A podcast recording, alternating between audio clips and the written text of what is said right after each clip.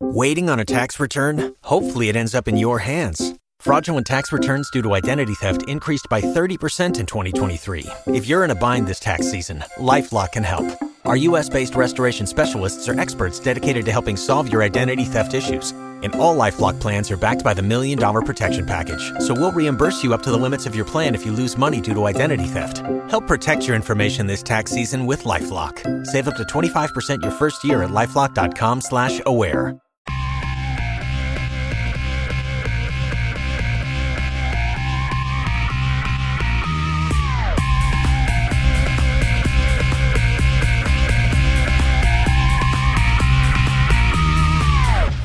Hola a todos y a todas, bienvenidos a Ímpetu, el programa de Emilcar FM, donde un servidor, Fran Sevillano, os va a presentar a un montón de gente apasionada y con éxito. Aquí vais a conocer a gente que lucha cada día por sacar sus ideas adelante y nos van a contar sus trucos y sus rutinas para hacerlo, qué cosas hacen cada día para llegar a donde están y qué planes tienen en el futuro para seguir creciendo y evolucionando. En el programa de hoy tengo el placer de presentaros a Iñaki Arrola. Iñaki es uno de los inversores en startups más conocidos de nuestro país. Después de haber emprendido con su empresa coches.com, se lanzó a crear un fondo de capital riesgo llamado Vitamina K, que ha invertido en multitud de startups de nuestro país. Este mismo año ha lanzado otro llamado The K Fund, en el que van a hacer inversiones aún más importantes. En esta conversación tratamos un montón de temas, desde buenas prácticas a la hora de montar tu empresa y las ventajas de hacerlo en España, que son más de las que parecen, hasta sus secretos para tener más y mejores contactos que nadie dentro del mundo de las startups.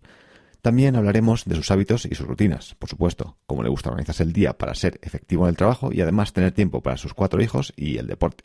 Iñaki es un habido corredor con varios maratones y ultramaratones a sus espaldas y también nos contará cómo lo hace. Así que, si no os lo queréis perder, solo tenéis que seguir escuchando. Aquí con todos vosotros, Iñaki Arrola. Hola Iñaki, ¿qué tal? Hola, ¿cómo estás? Muy bien. Muy bien, muy bien, muchas gracias. Eh, pues nada, te agradezco muchísimo que estés aquí con nosotros y bueno, más en, un día de trabajo. ¿Cómo se presenta el día de hoy? Bueno, bien animado. Yo, yo soy de los que digo que, me, que, los días, o sea, que los días de curro molan porque me lo paso bien. Entonces, no sé, nunca he entendido el, trabajo como no pasármelo bien, con lo que hoy será otro gran día. o sea, que empiezas el día con, con energía, ¿no? Con ganas. Sí, sí. Y entonces me contabas, ¿no? Eh, antes de empezar a grabar, que, que, ahora mismo en verano no te vas, vives fuera de Madrid. ¿Esto es, lo haces por, lo haces por el, por el calor o...? no, lo hago porque, bueno, lo hago por el calor de los niños. Tengo cuatro niños y, y, en las zonas de Marqués, que es un, que es un pueblo de la provincia de Ávila, eh, tienen mis suegros unas casas y, y, bueno, mis, mis cuatro hijos están con sus diez primos adicionales y bueno, están como, como el antiguo verano azul, muy contentos allí y yo subo y bajo a, trabajar a Madrid que, que bueno, que, es una hora, pero que, pero que desde luego compensa que ellos estén allí. Hmm. O eso, tienen que pasar que te cagas. Pues sí, la verdad es que sí. sí, sí. piscinas y bicis y tal, o sea que está muy bien. Muy bien. Y bueno, obviamente trabajas en varios proyectos, ¿no? Eres CEO de coches.com, también creaste el fondo de Vitamina K, eres socio también de, otro fondo de, de K-Fund, eh, pero ¿qué estabas haciendo antes de montar tu primera empresa y por qué decidiste hacerlo? ¿Qué te llevó a hacerlo? Pues mira, eh, yo trabajaba en, temas de, dineros, básicamente, en temas de, fondos de inversión, y, mi padre cuando, en el año 2003, eh, que él se peleaba a la hora de comprar cada, cada uno de los coches que, compraba para la familia, eh, pues me dijo, oye, esto lo tendríamos que hacer, eh, esto tendría que existir a través de Internet y no, y no un tío como yo que me esté peleando con cada uno de los concesionarios y ya está, y lo hice. No, no, no hubo muchísima reflexión de, por qué había que hacer esto. Se hizo y ya está. ¿Y, ¿Y siempre habías tenido en mente montar una empresa o llegó un punto en el que en el que mm. dijiste me apetece hacerlo? Como, no, no. O sea, cierto es que mi padre siempre ha trabajado para sí mismo, Y yo no sé si eso al final te, te hace el, el, tener más ganas, pero, pero yo, pero no, yo creo que le magnificamos demasiado todas estas ideas de por qué montamos empresas y tal. En mi caso, la monté porque tocaba y ya está. Pero yo, yo no, no, no, podré decir nunca, es que desde pequeñito quería montar una empresa. Eso, en mi caso, es mentira. Y si volvieses hoy a, a montar aquella empresa, ¿qué cosas harías diferente? Pues mira, yo siempre digo que he sido el ejemplo de, de, persona que ha hecho todo mal en su vida. O sea, para daros una idea, yo eh, he montado empresa con, con familia, sin, sin dinero, sin técnicos, eh, con gente, con socios que hacíamos todos lo mismo. eh, yo qué sé, eh, su, impacto de socios. Y bueno, supongo que supongo uno dice que haría todas las cosas distintas. Lo, cierto es que es que creo que, que, da igual lo que hayas aprendido porque te vas a volver a equivocar, ¿no? Entonces, bueno, en mi caso haría todas esas cosas, ¿no? Que parece que son de primero GB, pero, pero son las que son. Mm. O sea, sin, montarla sin, sin familia, con socios que hagan cosas diferentes. Sí, eh. probablemente solo. Eh, mm. Yo creo que, que, muchas, muchas veces nos equivocamos en montar empresas con demasiada gente. Eh, y se puede contratar a gente y, no pasa nada, ¿no? Pero, pero a veces, no sé si por miedo, por respeto o por lo, o por, lo que quiera, terminas montando empresas con otros cuando, cuando no, no es necesario. Hmm. Y mucha gente dice, ¿no? Que el, que el equilibrio, que por lo menos eh, lo, lo, bueno está en un, en un par de, de fundadores, ¿no? Entonces tú piensas que es mejor solo que, que con dos, con otra persona, o ese tu caso, ¿cómo, cómo lo ves? Hombre, eh, se habla siempre de, impares, ¿no? De que, de que al final haya, de que al final haya impares para que, para que en caso de duda, eh, por lo menos alguien se pueda balancear la, decisión hacia un lado o hacia otro, ¿no? Pero, pero de nuevo creo que está magnificado, ¿eh? O sea, no sé por qué tener fundadores si puedes tener empleados. el, el, racional es, no sé, no sé cuál es. Y quizá en mi momento, cuando yo monté mi empresa en el año 2003, pues no había todo el dinero que hay ahora, ¿no? Pero si hay ahora mucho acceso a capital y puedes contratar a gente, ¿por qué, por qué contratar, o sea, por qué hacerlo con socios? Hmm. Imagino para tener, para tener ese apoyo, ¿no? Moral o tener ese apoyo de, de... Sí, esa parte tiene que, tiene que existir, ¿no? Que se supone que tienes que, sentirte respaldado, pero lo cierto es que luego, con el tiempo te das cuenta que, ese apoyo moral pues, pues, está muy bien, pero, no sirve de nada. Imagínate que, que, llega mañana, ¿no? Y tienes unos, unos pocos miles de euros, ¿no? A lo mejor entre mil y cinco mil y, bueno, todo el conocimiento que has acumulado a lo largo de estos años, pero no tienes los contactos, ¿no? Ni los recursos, ¿no? Que, dispones a, día de hoy. Eh, pero quieres montar una empresa. ¿Cómo, cómo lo harías? Eh, si solo tuviese, o sea, si tuviese 5.000 euros o 10.000 euros y quisieses montar una empresa. Sí, eso es. Yo creo que hay que, que, hay que acordarse mucho del dinero público. Eh, y mira que ayer era noticia que, que NISA había bajado sus, su, su, capacidad de, su capacidad de invertir o capacidad de dar dinero al principio de los proyectos. Pero en España tenemos mucha suerte que hay muchísimo dinero público y eso, y eso creo que es muy importante pensarlo al principio, ¿no? Entonces, eh, lo malo que tienes como contraparte es que, eh, como hay mucho dinero, eh, mucho dinero de, de todos los estilos, eh, al final montar una empresa es más caro de lo que era antes, ¿no? Y ya aquella vieja historia en la que yo, por ejemplo, estuve, de, la de monto una web y poco a poco el SEO irá haciendo que, que, esto funcione, eh, pues ya, ya no existe, ¿no? Entonces ya no es tan fácil como, o sea, ya esa opción no existe, o ya esa opción es mucho más difícil que lo que, lo que existía antiguamente, ¿no? Entonces, eh, no creo, o sea, no, no, creo que fuese una idea buena empezar con 5 o 10 mil euros. Y... Habría que dinero público por lo menos. Cuanto y bueno, para los que no lo conozcan, eh, ¿qué es el qué es el ENISA, ¿no? ¿Y cuánto de cuánto dinero podrías disponer con esto del, del ENISA?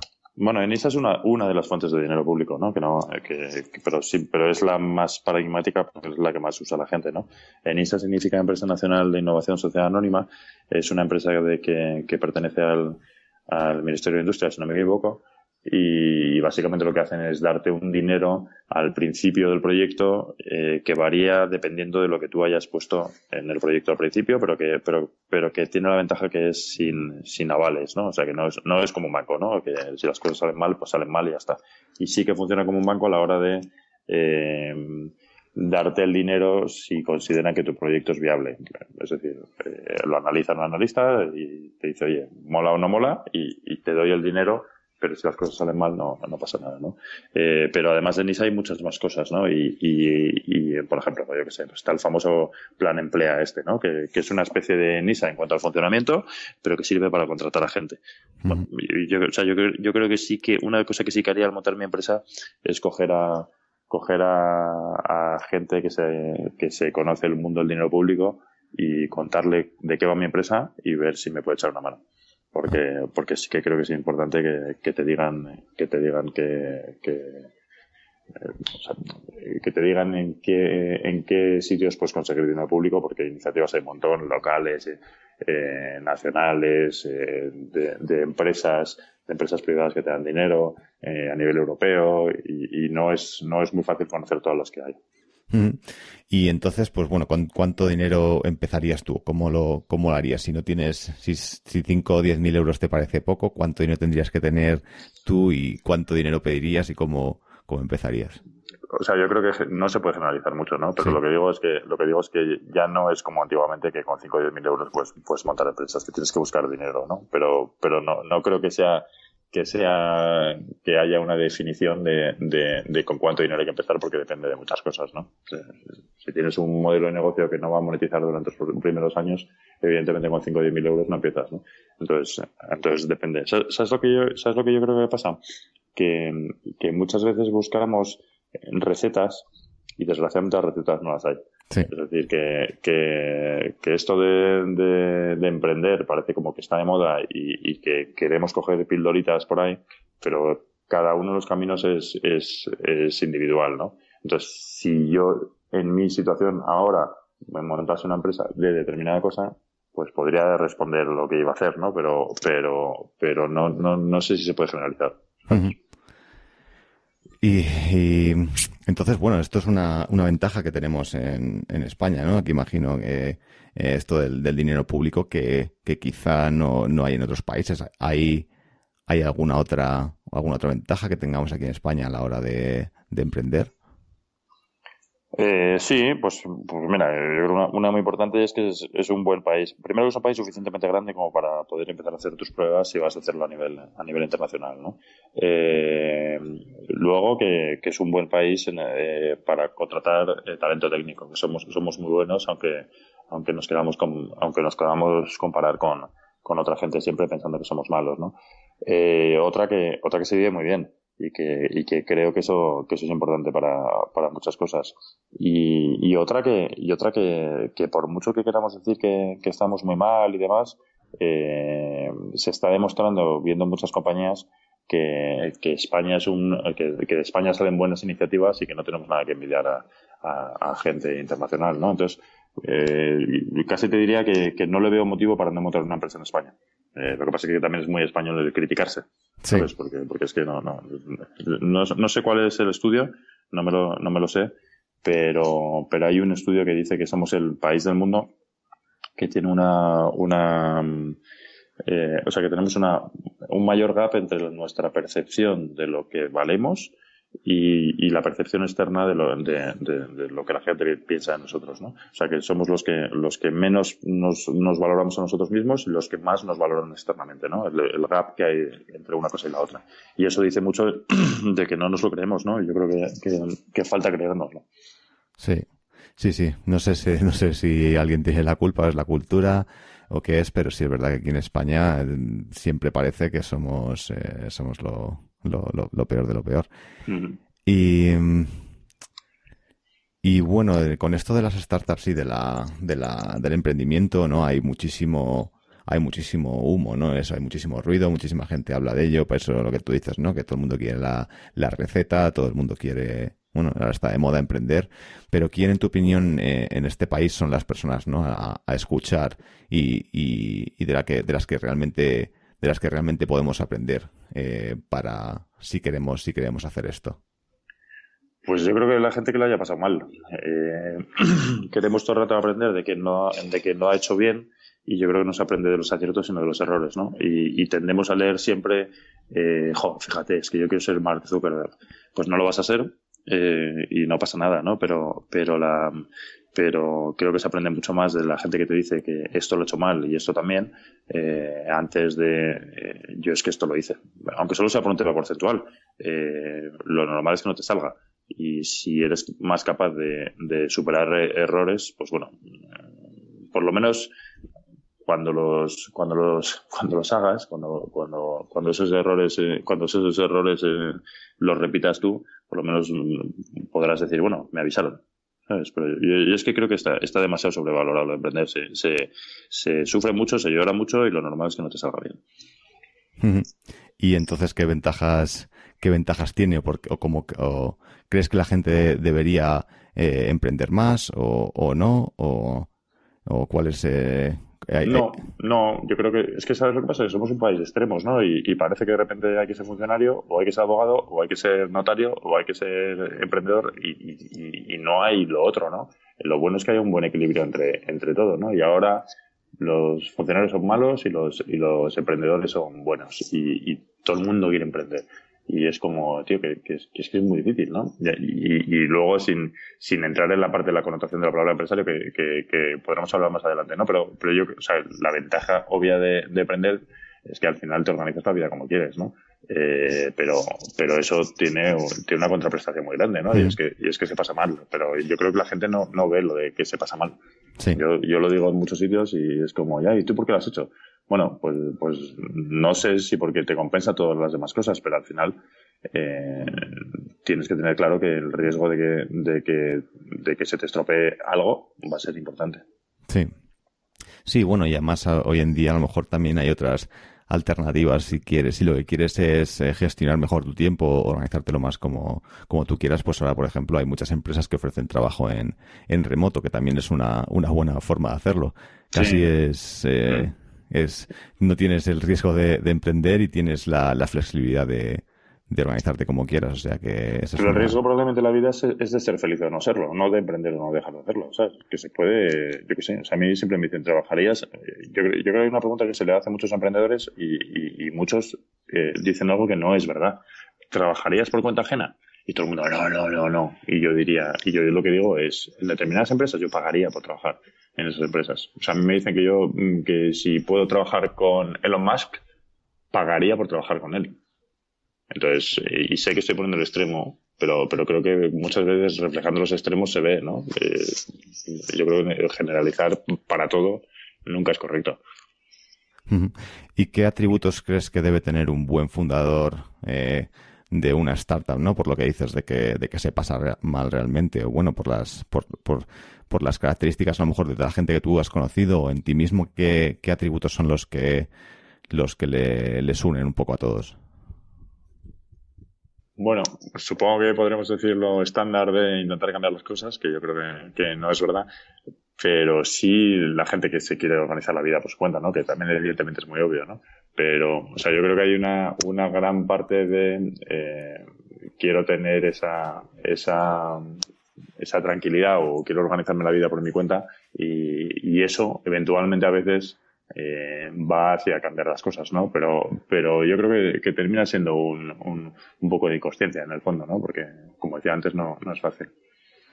Ajá. Y, ¿Y tú crees que, que, eso se, que se puede enseñar de, de alguna forma? Eh, ¿O es algo que, que viene dado? ¿O si, si, se puede enseñar, qué cosas crees que se pueden hacer para, para enseñarlas o para, para aprenderlas? No, no se puede enseñar. Eh, o sea, antes hablábamos de lo de los errores, ¿no? Se, puede decir las cosas que te has equivocado, ¿no? Pero eh, si tú y yo vamos a ir, si tú y yo vamos a ir ahora a Cádiz en coche, vamos a ir tú o yo en, nuestro coche, con nuestra gasolina, en el momento actual, con el tráfico actual y, vamos a elegir nosotros una carretera, pero va a ser esa. Eh, y, yo creo que hay demasiados, o sea, está pasando mucho, ¿no? hay más gente enseñando a emprender que emprendedores. Sí. Y, y, bueno, y eso da mucho que pensar. Y además mucha gente que nunca monta una empresa que te enseña a emprender, ¿no? Es que emprender no, no, te enseña nadie, desgraciadamente. ¿Sabes? Mm. ¿Y, y cómo, cómo distingues el grano de la, de la paja en, toda, en toda esta gente? ¿Cómo, cómo, cómo filtras eh, quién, quién realmente bueno, imagino puedes mirar a sus, ¿no? su trayectoria, ¿no? Pero eh, ¿tienes alguna forma de, distinguir a esta gente que, que solo habla eh, frente a la que hace o, no? No, yo creo que esto es como, como tener amigos y poder distinguir eh, a unos de otros porque sean más majos o menos majos, ¿no? Yo creo, yo creo no, no hay, no hay métodos tampoco para eso. Y bueno, tú estudiaste ADE y luego también un, un MBA, ¿no? Si no me equivoco. Eh, cuál y bueno después de haber de haber emprendido no y de bueno de ser de ser inversor le ves mucho valor a, estos estudios o crees que no importa haber, haberlos tenido bueno, ya, sabes tú que, las carreras y los másters terminan siendo desgraciadamente algo que, deberías tener y, y, no, y no es tanto lo que aprendes, sino que has, añadido una línea del currículum. Yo creo que no Lo que pasa es que desgraciadamente ahora parece como que, como que, tienes que, que, tienes que tener esas cosas para, para llegar a algunos sitios concretos. ¿eh? Pero en mi caso, eh, no creo que haya aprendido cosas que me hayan hecho eh, que me hayan hecho tener un conocimiento para poder implementarlo en, en, en, cosas concretas a la hora de montar mi empresa. Sí que creo que en los sitios donde vas terminas conociendo gente, ¿no? Y bueno, y el máster es un ejemplo de esos, ¿no? ¿Qué, cosas has aprendido en el máster que luego hayas implementado tal? Pues probablemente ninguna. ¿Cuántas de esas cosas que, cuántas de esas cosas que has implementado eh, han sido como consecuencia de gente que has conocido? Pues, pues probablemente, pues probablemente muchas, ¿no? Eh, o cómo has hecho negocios con gente a la que has conocido, ¿no? Eh, y, pero de, de, cualquier manera, no creo que para montar una empresa sea necesario, sea necesario tener unos conocimientos concretos. O sea que bueno, que del máster no lo que dice mucha gente, que al final casi lo más importante son la, la gente que, que, conoces. Sí, sí. Y, y bueno, dentro de tu, de tu entorno, ¿no? Del entorno de, en el que te mueves, ¿hay alguna opinión que tengas tú así en particular que, que no tenga el resto de la gente o que al resto de la gente le parezca una locura? ¿Pero de qué? ¿De, emprender, dices? Sí, de, emprender, de, sí, del, del, sí, en general, de tu entorno. Eh, no, no te diría, o sea, sí que creo que como inversor tengo, tengo visión bastante distinta de lo que tiene la mayoría de los inversores. Eh, alguna vez me han dicho que soy el Robin Hood de los, de los emprendedores como inversor, eh, pero porque soy muy de pensar en el emprendedor a la hora de invertir en sus compañías, pero, pero el resto de, antes decía, de los que se, de cuando se pasa el grano de la, de la paja, eh, sí que creo que soy bastante, eh, la, gente que esto no, no lo hace por filfa opina lo mismo que yo en, casi todo. Y, bueno, hablando de tus, de tus, de tus fondos, ¿no? Tienes ahora mismo, eh, eh, bueno, eh, fundaste Vitamina K y ahora no sé si también fundaste el, el o solo eres socio, no sé muy bien el, la relación que tienes con el fondo, pero ¿qué tienen de fondo estos, qué tienen de diferente estos fondos, perdona? Pues mira, o sea, en mi caso, espera, perdón un segundo, ¿eh? Sí. Vamos a ver, eh, mi historia es, yo monté coches.com en el año 2003. Empiezo a invertir en el año 2008, estando evidentemente en coches.com, eh, y en el año 2011 monto un fondo que se llama Vitamina K, que es un fondo que lo montamos con nuestro propio dinero. Eh, eso coincide con que, con que las cosas en coches.com cada vez van mejor y hay un equipo maravilloso que hace que yo tenga que estar no tan intensamente como estaba antiguamente. Eh, y, y, en el año 2016, hace, hace muy poquito, hace, hace un mes más o menos, hemos, hemos lanzado un fondo, un fondo nuevo, ¿no? Entonces, como tal, no es que yo esté en tres cosas a la vez, nunca lo he estado, creo que no se puede estar. Y de hecho creo que eso es una, un símbolo de, de, alarma en mucha gente, ¿no? Eh, y, y, no sé si eso, no sé si eso lo enlazo con la, no sé si eso responde a la pregunta o no, pero, pero al final sí que creo que es una, que es un símbolo de, de, de, cómo, de cómo en mi caso ha sido mi evolución. Y esto que dices de que eres el, el Robin Hood de los, de los inversores. No, eh, yo no, yo no lo digo, ¿eh? Lo, me lo dije una vez, ¿eh? Yo, yo, no lo digo para nada, me parece una estupidez. Pero, ¿por qué es? ¿De qué forma, de qué forma eres diferente al, al resto, a lo mejor, de, de inversores? Bueno, pues mira, yo creo que en España ha habido históricamente eh, fondos muy buenos que, que, en algún momento han pensado demasiado en su trocito de la tarta y no en la tarta en, en general, ¿no? Y, y, eso creo que y eso creo que, que, no es correcto porque si quieres de verdad construir empresas grandes no puedes estar eh, pensando en, en, en, tu trocito, sino que tienes que pensar en cómo puedes hacer que el, que el emprendedor tenga un tenga un, un, una ambición de futuro más grande, ¿no? Y, y, te podría decir muchos ejemplos, ¿no? Pero el, el, penúltimo que he tenido ha sido un, unas chicas que iban a montar una empresa que me vinieron diciendo que iban a, a traer una valoración de 300.000 euros. Yo les dije que no, que no tenía sentido y, y, la subieron a un millón, ¿no? Cuando se enteró un inversor, me dijo, joder, estás haciendo el tonto, porque eso yo podría haber conseguido un porcentaje de la empresa más barata. Y yo lo que le dije es, no, porque si eso hubiese pasado, al final el porcentaje que tienen esta gente hubiese implicado que antes o después hubiesen, hubiesen estado más desanimadas y hubiesen terminado vendiendo su empresa. Entonces, lo que, lo que quiero decir es que a la gente hay que darle una capacidad de, de crecer eh, y si no lo haces, antes o después harás que la, gente haga compañías más pequeñas, ¿no? Y eso creo que desgraciadamente en España hay ejemplos de varios que, que están en esa situación. Mm, al final les parece un poco el, la visión un poco más cortoplacista, ¿no? Un poco más, o un poco más individualista de, de, que a lo mejor es más, no sé si parece más, más típica aquí en España que, que, miramos más por, por, por nosotros mismos o en vez de ver el, el eh, pues eso, ver tener una visión más, más general. No... Bueno, visión de corto plazo pues es visión de largo plazo. Si queremos construir empresas grandes, eh, desde luego no va a ser a costa de ahogar al emprendedor, por mucho que tú tengas un porcentaje mayor de la empresa, porque al final vas a construir algo más pequeño y porque el emprendedor es el que tira de la compañía, ¿sabes? Mm. ¿Y de qué forma te sueles involucrar tú eh, más en el, en el día a día de las empresas en las que, en las que inviertes? Pues mira, las empresas son de la gente en la que invertimos, no son nuestras, ¿no? Pero sí que eh, nos ponemos a disposición del emprendedor en lo que necesite. Y lo normal de eso es que eh, hagamos tres cosas. Una, preguntarle preguntas que, le hagan pensar, no para que nos responda, para que hagamos las cosas, para que haga las cosas como nosotros decimos, pero sí para que por lo menos piense. Eh, esa es la, la más obvia y la más chorra.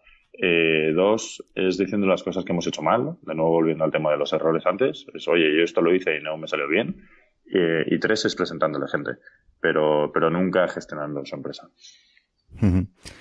¿Y cuáles son, eh, a tu parecer, ¿no? algunos de los grandes errores que se cometen ¿no? en, pues cuando, cuando se invierten, los errores más habituales?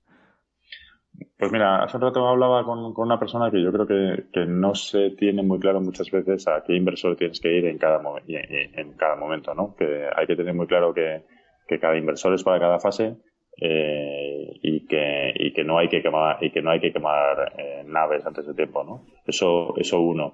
Dos, eh, que está pasando mucho últimamente, que la gente se está midiendo, está midiendo su éxito por la valoración de la última ronda cuando al final eh, conseguir una gran valoración en la última ronda es un gran problema para, para, el futuro y uno no se da cuenta hasta que hasta que no pasa la siguiente ronda, ¿no? Y, y eso lo estoy viendo mucho últimamente, ¿no? El, el, cómo la gente al final lo que lo que está diciendo es, no, mi mérito ha sido que he levantado X dinero a X, a X valoración. Y eso es un grandísimo error. Y, ¿Y por qué crees que, por qué crees que es un, que es un error? No sé si puedes explicarlo un poquillo, un poquillo sí. mejor.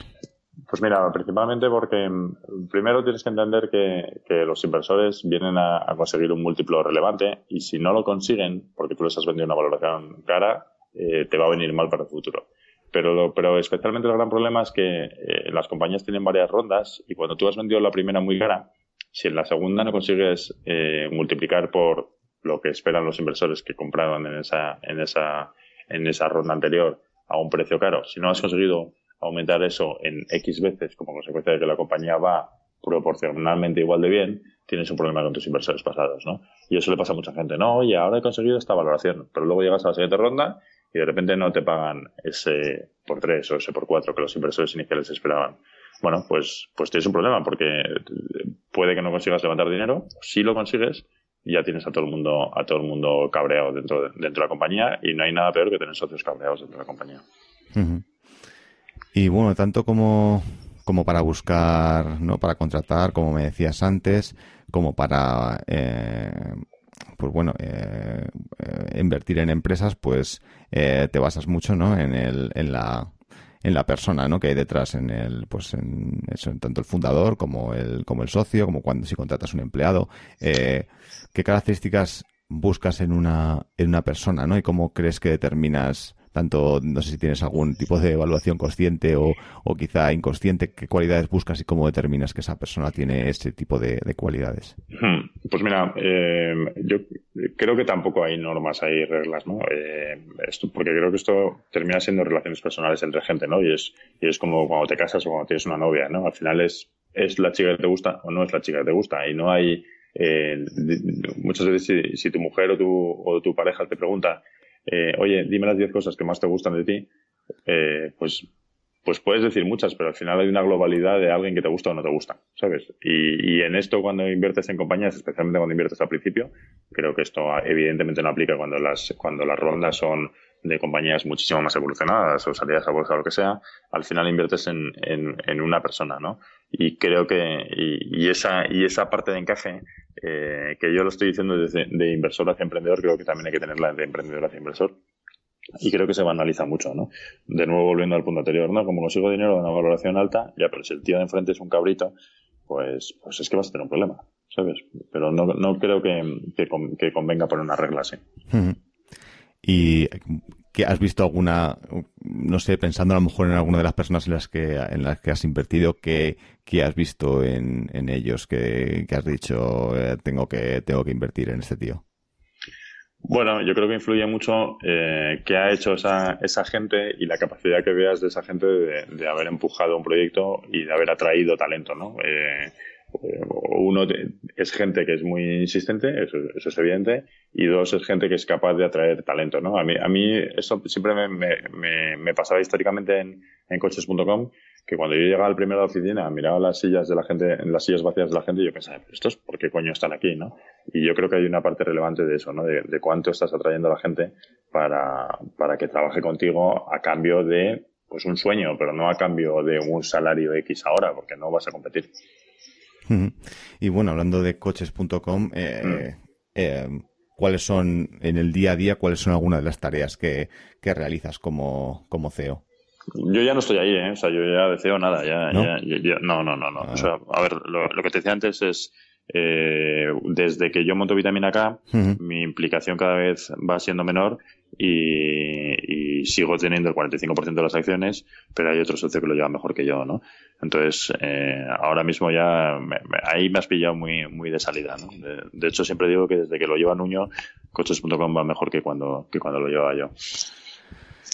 Ah, pues, pues lo aunque, te, aunque te suene raro, eh, es así, ¿no? Y yo creo que también eso, eso es otra reflexión, ¿no? ¿no? Todos tenemos nuestro momento en los proyectos mm. y, hay, y, hay, que saber al principio del todo eh, qué es lo que te gusta, ¿no? Porque hay gente que no vale para gestionar empresas cuando las empresas son grandes. Y, es mi caso. Eh, mm. No sé si valgo o no valgo, pero desde luego en mi caso hay alguien que lo está haciendo mejor que yo. Mm.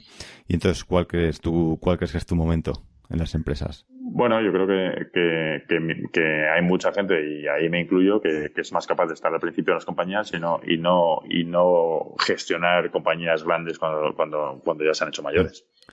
También parece que es lo más, bueno, aparte de lo, la parte con más, más riesgo, también parece que suele ser la más, la más entretenida, ¿no? Sí, y en la que y en la que tienes que hacer muchas más cosas distintas, ¿no? Sí, sí, totalmente. En mi caso sí.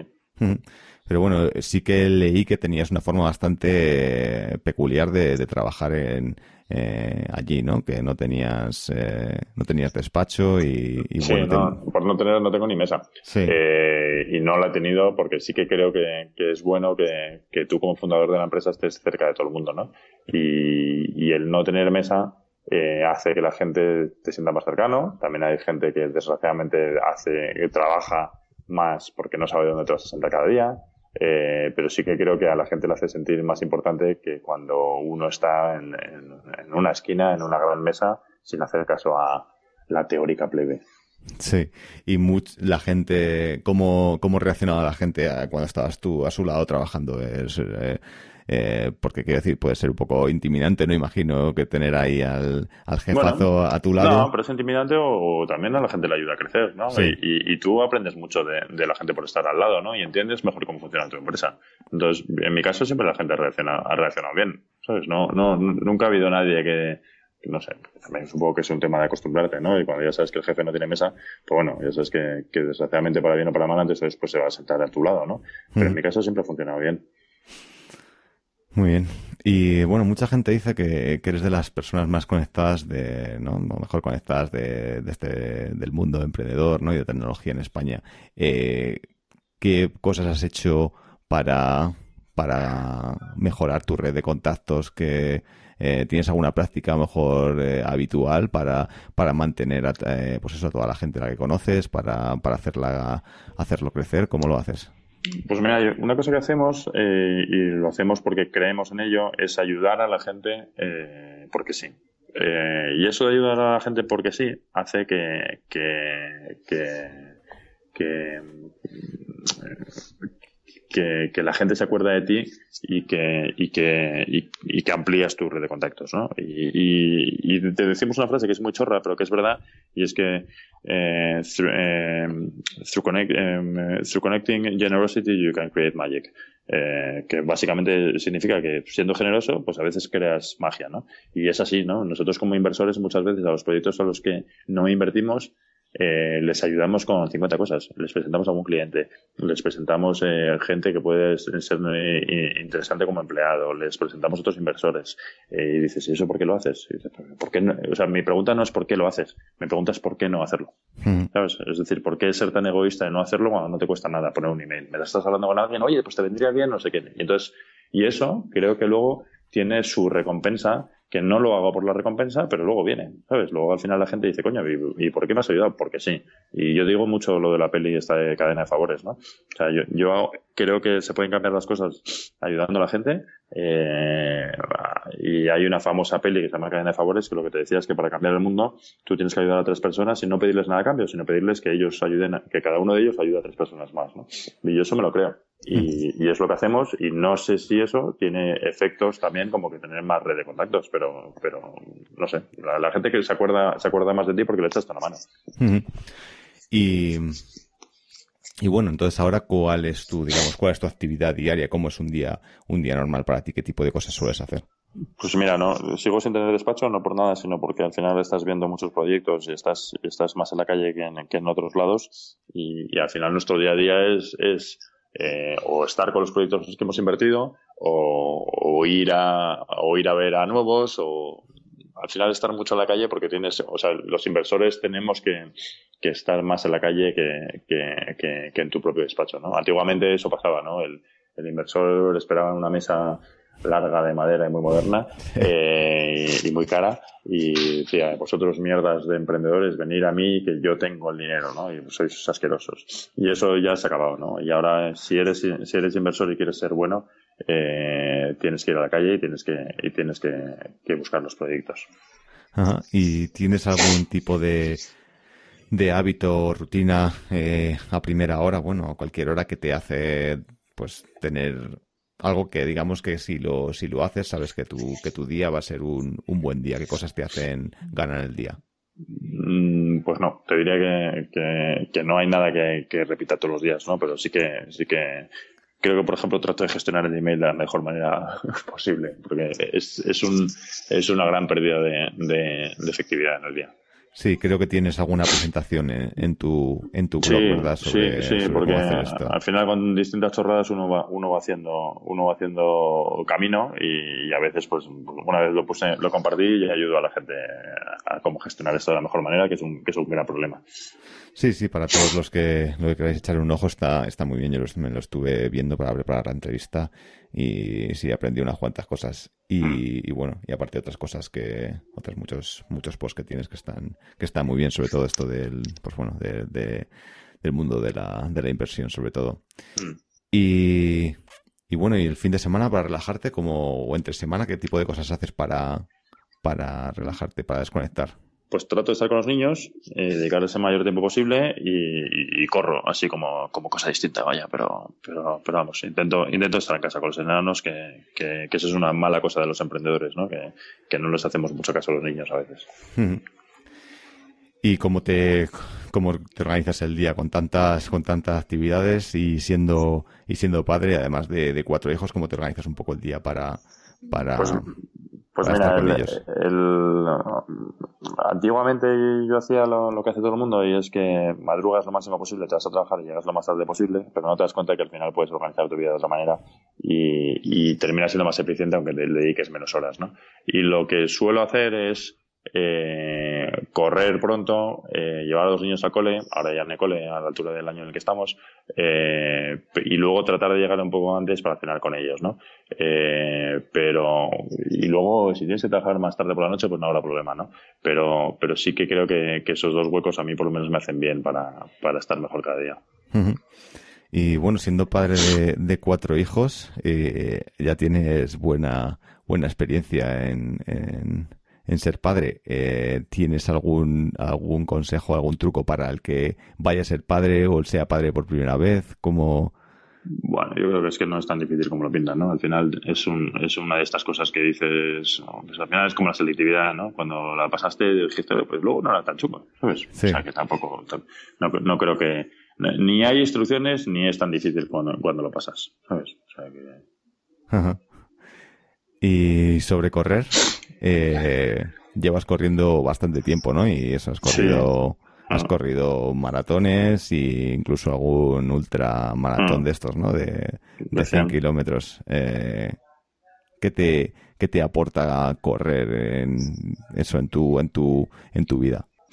Que mm, lo que te decía es que mm, eh, yo siempre digo una frase que es muy chorra que, que desde que desde que corro desde que antes corro desde que antes que, que, antes o sea correr ahora le llaman running. Yo corro desde mucho antes de que se le llamase running. Antiguamente se llamaba correr y ya está no yo, yo corrí la no sé qué maratón de Madrid cuando tenía 21 años que eso es en el 97 y la corrimos 4.000 personas y no, no pasaba nada, 5.000, no sé cuántos éramos. Y, y, y, lo cierto es que, que, yo creo que esa es otra de esas cosas que está hipervalorada, ¿no? Es decir, pues ya al final correr, correr me lo paso bien corriendo, ¿no? ¿Y, y qué me aporta? Pues no sé, o sea, es, es como, es, es, una sensación muy normal de, de, lo que te gusta hacer, ¿no? Que, que yo creo que, que, le damos, que de nuevo le damos muchas vueltas, ¿no? Y al final en, en, esto, pues, pues no sé, probablemente es el momento del día en el que, en el que más pienso, pero por algo muy sencillo porque al final no tienes un móvil, no tienes a gente con la que estás hablando y es el momento en el que, en el que piensas. Pero, pero está la obviedad, que es como cuando la gente dice que, que piensa en la ducha. ¿Por qué? Pues, pues no hay gente y no hay móvil. es, obvio, ¿no? No sé. En, mi, caso, en mi caso es muy sencillo. Oye, pues me lo paso bien y, y pienso porque, porque solo hay ese momento. Ah, ¿Y tienes alguna hora favorita, algún momento del día favorito para correr o corres, puedes correr a cualquier hora? Pues mira, en verano es más lío, ¿no? Y especialmente por lo que te contaba al principio, ¿no? Que vivo fuera de Madrid. Pero, pero en, en invierno sí que corro o, o súper, súper, súper pronto a las 6 de la mañana. O últimamente, como tengo menos fuerzas, eh, me levanto a las 6 de la mañana, curro, llevo a los niños a la cole y a veces corro después a las 9 de la mañana. Que, que aunque suena así muy, muy de rico, lo cierto es que llevo trabajando desde las 6 de la mañana, con lo que soy, soy igual de pobre que, que cualquiera. Sí. Mm. Y bueno, no sé si eh, no sé si hay algún algún libro, algún algún documental, alguna película que a la que a la que vuelvas eh, varias, no sé, muchas veces al cabo del año, que, que te guste especialmente, que te haya ayudado especialmente. Eh, pero no dices de correr, ¿no? Dices de, cualquier, de cualquier cosa. Sí, de cualquier mm. cosa. Eh, pues no, eh, a veces veo alguna serie y tal, pero la verdad es que últimamente en los últimos años eh, estoy, estoy dejándolo, ¿no? Pero bueno, estoy dejándolo, no tengo tanto tiempo como para ver como para ver pelis o series, ¿no? Pero ¿sabes lo que pasa? Que, que en casa, por ejemplo, la tele termina siendo mucho tele de niños, con lo que te, puedo hablar de Zootrópolis, cosa que es una desgracia, pero es mi realidad. no sé. O sea que no, no hay libros, no hay. Bueno, libros, pues mira, libros eh, soy un poco raro en, cuanto a tratar de leerme cosas distintas de las que, de las que hago, de las que, de, las que hago en el día a día, ¿no? Que hay mucha gente que es que quiere seguir leyendo lo mismo, ¿no? ahora, me estoy leyendo eh, los libros de, los libros de Santiago Posteguillo de, de, de Roma eh, como, como cosa distinta, ¿no? Pero, pero no, no creo que vaya a ser yo un ejemplo de, de tío cultureta que, que, que, te pueda decir que, que, leer, ¿no? Si yo fuese emprendedor, creo que, que, un libro que hay que leerse es el de From Zero to One de, de Peter Thiel, ¿no? Sí. Porque creo que te ayuda a pensar de una manera un poco distinta a la que estamos más acostumbrados, ¿no? Que yo creo, no, no sé cuántos de los que montamos empresas pensamos de una manera tan grande y tan, y tan bestia como gente como esa y te ayuda por lo menos a, compensar un poco tu, tu, tu, mayor normalidad. Que no digo que sea mala, pero sí que creo que hay que tener esa, esa otra visión. Ajá. Y muy bien. Y bueno, Iñaki, no te, tampoco te quiero robar mucho, mucho tiempo porque sé que es un día de, de trabajo, así que no sé si hay algo que no te haya preguntado de lo que te gustaría hablar o eh, cualquier cosa que quieras, que quieras comentar, pues aquí, aquí nos tienes a todos. No, yo creo que he sido súper transparente en las cosas, ¿no? O sea, yo, yo, sí que incidiría un poco en que, en que hay que tener cuidado en no banalizar esto. Eh, y que y que ya algo que hemos saltado antes muy por encima es que la eh, hablamos todo el rato de emprendedores cuando al final no nos damos cuenta pero somos empresarios y es una y es una desgracia que tenemos en este país no que los emprendedores molamos y los empresarios somos asquerosos mm. y, y, y, cualquier emprendedor es empresario desde el momento que tiene una empresa, desde el momento que paga su primera nómina, eh, y, creo que deberíamos eh, darle un poco más importancia a esa palabra, que, desgraciadamente tiene, tiene mala connotación en España, porque hay gente que la ha usado mal o gente que ha sido mal empresario, pero que, pero que es tan necesaria para que, para que esto crezca. ¿Y cuáles son cuáles son algunas de las implicaciones de ser empresario? Bueno, pues eh, como, como cosa más bonita que estás generando riqueza y eso, eso es bueno, ¿no? A mí, a mí me encanta pensar la de gente, la de gente que trabaja en las distintas iniciativas en las que yo he estado, en la que yo he estado implicado, tanto a la hora de haber montado mi empresa como, la, como a la hora de, de haber invertido en empresas de otros, ¿no? Y, y eso que, eso que, que que, que, es tan obvio, muchas veces no se ve la parte buena, ¿no? Porque se, no se ve más que la parte mala, porque luego es, no, pero luego el dinero que ganará. Y luego lo cierto es que la mayoría de los, de los empresarios, primero que, país, que España es un país de empresarios, y, y cuando digo empresarios, me da igual empresarios, autónomos, emprendedores, como le queramos llamar, de gente que se gana, que se gana la, la vida. Y segundo, que muchos de esos ayudan a que otra gente viva, ¿no? Y, y, y da servicio eh, para crear, para, para, para, vender servicios, para crear productos o para lo que sea, pero al final lo que hace es generar riqueza, ¿no? Que, y, creo que tenemos que, darle más importancia a la palabra, a la palabra empresario. Muy bien, pues, pues perfecto, pues, pues con eso nos quedamos. ¿Dónde te podemos encontrar en, en internet?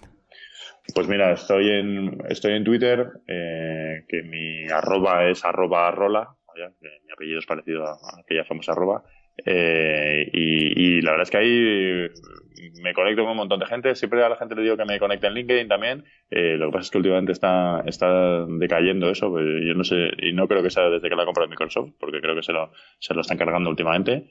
Y, luego en cualquier sitio. O sea que sí que pretendo ser una persona súper accesible, entre otras cosas, porque ahora por mi faceta de inversora necesito recibir proyectos, ¿no? Entonces, bueno, en, en cualquier lado estoy muy súper disponible. Muy bien, Iñaki, pues muchísimas gracias por, por haber estado aquí y que tengas un muy buen día. Muchas gracias, Fran, que lo paso muy bien. Un abrazo, chao. Otro, hasta Una cosilla antes de marcharnos. Ya sabéis que vuestra opinión, vuestro feedback es muy importante para mí, para que pueda mejorar este programa, y hacerlo mejor, traer a gente que os guste más, en fin, mejorarlo, como sea. Para ello, pues me podéis escribir a arroba impetupodcast en Twitter o a hola arroba impetupodcast.com por email. Eh, ahí me podéis contar qué os parecen los episodios, a quién os gustaría que trajese, eh, cómo podría mejorar, qué cosas nos gustan, en fin, lo que sea. Y ya sabéis que también me podéis dejar una review y una reseña en iTunes. No solo me podéis dejarlo, sino que además os agradecería un montón porque eso va a ayudar a que el programa eh, sea más conocido, porque eso hace que, que, suban los rankings, etcétera. Así que para ello os metéis en iTunes y me dejáis 5 estrellitas os lo agradecería mucho, muchísimo. Y nada más, espero que os haya gustado el programa y nos escuchamos en el siguiente. Chao.